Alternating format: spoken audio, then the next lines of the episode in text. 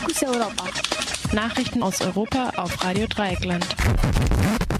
Herzlich willkommen zu den Fokus Europa Nachrichten am heutigen Freitag, den 7. Juni, auf Radio Dreieckland. Ihr hört die Nachrichtenversion von 12.30 Uhr. Monsanto bleibt in Europa. Zu früh gefreut haben sich zahlreiche Umweltorganisationen am vergangenen Wochenende. Der Sieg der Gentechnikbewegung wurde ausgerufen, weil die Nordeuropa-Chefin Ursula Lüttmer-Usane erklärt hatte, dass Monsanto in Europa keine neuen Anbausysteme beantragen würde. Von einem Gentechnikrückzug aus Europa kann aber in Wirklichkeit keine Rede sein. Nach Berichten des BUND hat Monsanto bisher keinen einzigen seiner laufenden Zulassungsanträge für Gentech-Pflanzen zurückgezogen. Über die Zulassung der umstrittenen Maissorte Smart Stacks will die EU-Kommission mit Vertretern der Mitgliedsländer bereits am kommenden Montag beraten und möglicherweise gleich abstimmen. Dieser genmanipulierte Mais ist gegen zwei Herbizide resistent und produziert während seiner Vegetationszeit sechs verschiedene Insektengifte. Ganz große Koalition für Machterhalt.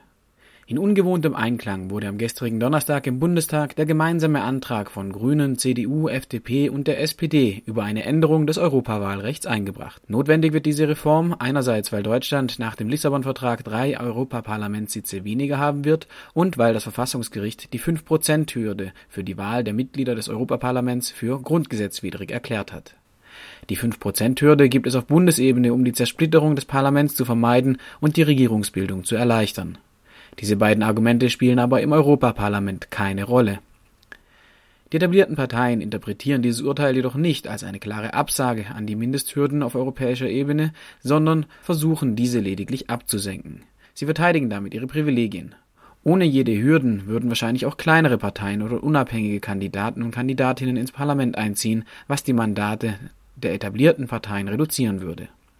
Zum Vorgehen im Bundestag äußert sich Michael Effler vom Verein Mehr Demokratie wie folgt.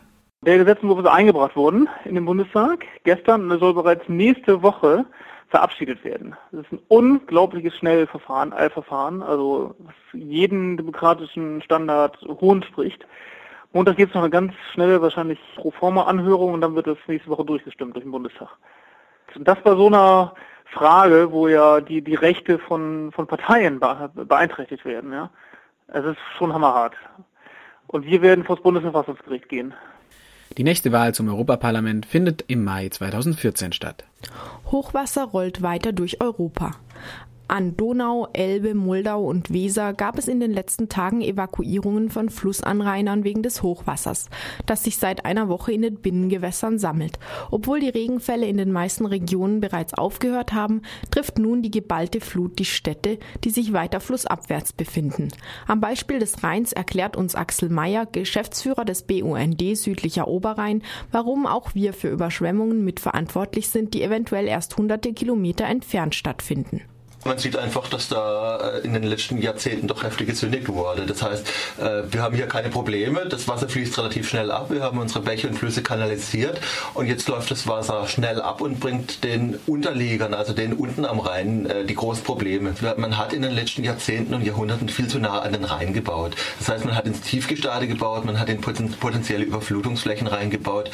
Und deswegen müssen wir jetzt schauen, wo können wir Rückhalteflächen schaffen? Wie können wir Hochwasserschutz Naturschutz mit Naturschutz verbinden, wie können wir Deichrückverlegungen machen, wie können wir hier umweltfreundlich und menschenfreundlich Wasser zurückhalten. In Ungarn und der Slowakei werden bisher noch nie dagewesene Donaupegelstände erwartet. Durch diese Wassermassen ist zum Beispiel auch ein Rotschlammbecken 80 Kilometer von Budapest gefährdet. Eine Überflutung dieses Beckens wäre eine internationale Umweltkatastrophe. Laut Greenpeace wäre im Überschwemmungsfall, Zitat, die Trinkwasserversorgung von halb Ungarn gefährdet. Bombenanschläge in Athen. Wie die österreichische Tageszeitung Der Standard berichtet, gab es in dieser Woche eine Serie von Bombenanschlägen in der griechischen Hauptstadt. So detonierten in der Nacht auf Montag jeweils mehrere Gasflaschen bei Einrichtungen des Umwelt- bzw. Justizministeriums sowie vor den Büros des Instituts für Industriestudien. Auch am heutigen Freitag ist eine Bombe explodiert. Bisher gibt es noch kein Bekennerinnen-Schreiben zu dem 20 Minuten im Voraus angekündigten Anschlag auf das Haus der Gefängnisdirektorin Maria Steffi in Athen. Rektoratsbesetzung in Madrid nach 21 Tagen beendet. Wie Radio Dreieckland in den vergangenen Wochen mehrfach berichtete, hatten sich Studierende im Rektorat der Universität Complutense eingeschlossen, um gegen die drastische Erhöhung von Studiengebühren zu protestieren. Nach drei Wochen des Protests geben die Studierenden die Besetzung des Rektorats auf.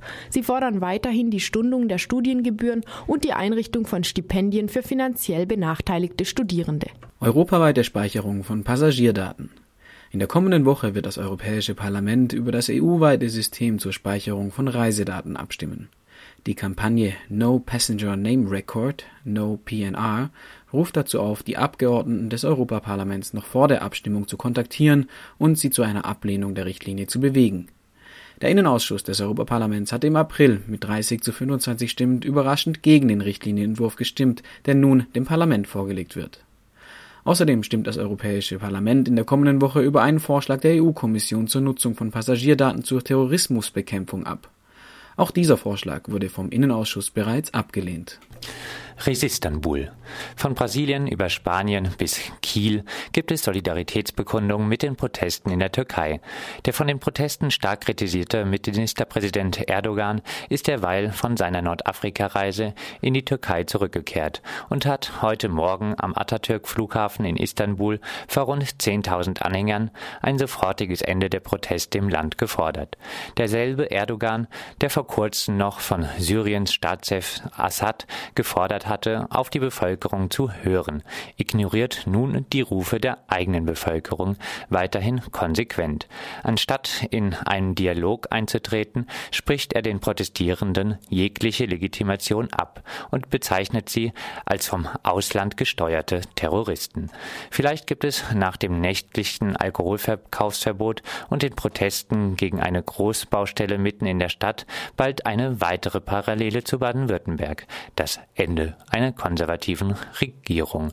Zu den Protesten der Türkei gibt es heute Abend um 18 Uhr ein Fokus Europa Spezial bei Radio Dreieckland auf der 102,3 MHz. Und das waren die Fokus Europa Nachrichten vom Freitag, den 7. Juni, Edition von 12.30 Uhr.